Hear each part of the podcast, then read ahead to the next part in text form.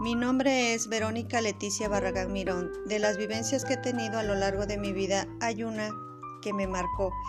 Esta fue el haber tomado la decisión de separarme de mis padres a los 11 años de edad, ya que provengo de una comunidad del estado de Oaxaca, en la cual en ese momento no había secundaria. Me vine a Cholula a estudiar con una tía. Entré a estudiar en el Centro Escolar Miguel Alemán. Estudié la secundaria y posteriormente la preparatoria, la cual terminé. Dejé de estudiar cuatro años porque mis hermanos se vinieron a estudiar y tuve que trabajar y abandonar mis estudios para poder ayudarlos.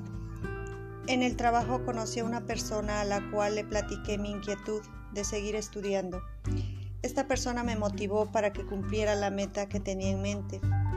Y así fue que entré a la eh, universidad.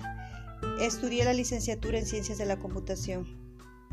Mi idea era ejercer mi carrera pero por azares del destino me casé y no me fue posible ejercer, porque al año me embaracé de mi primer hijo y a los dos años de mi segundo hijo.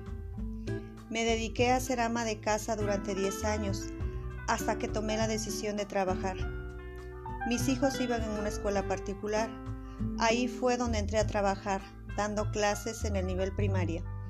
Fue una experiencia que no tenía como en mente, pero creo que fue el inicio de lo que ahora soy, una maestra, una maestra que ama su trabajo. Actualmente regularizo a niños de nivel primaria. Me siento satisfecha con lo que hago, porque creo que es una profesión muy gratificante, porque compartes muchas vivencias con los niños, ya que cada uno tiene una forma de ser, de aprender y de vida diferente. Cuando llega un niño nuevo, siempre trato de ganarme su confianza, preguntándole cómo se siente, qué es lo que se le dificulta en la escuela y por qué. De ahí parto para poder apoyarlo y regularizarlo de manera que el aprendizaje sea significativo.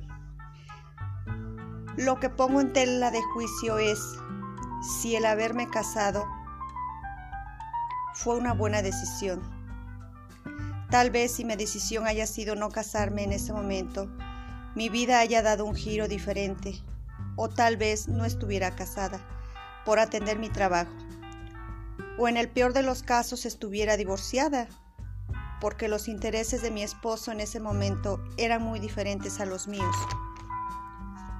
Lo que me costaría trabajo reconstruir a lo largo de toda esta historia es mi familia, la familia que hoy tengo.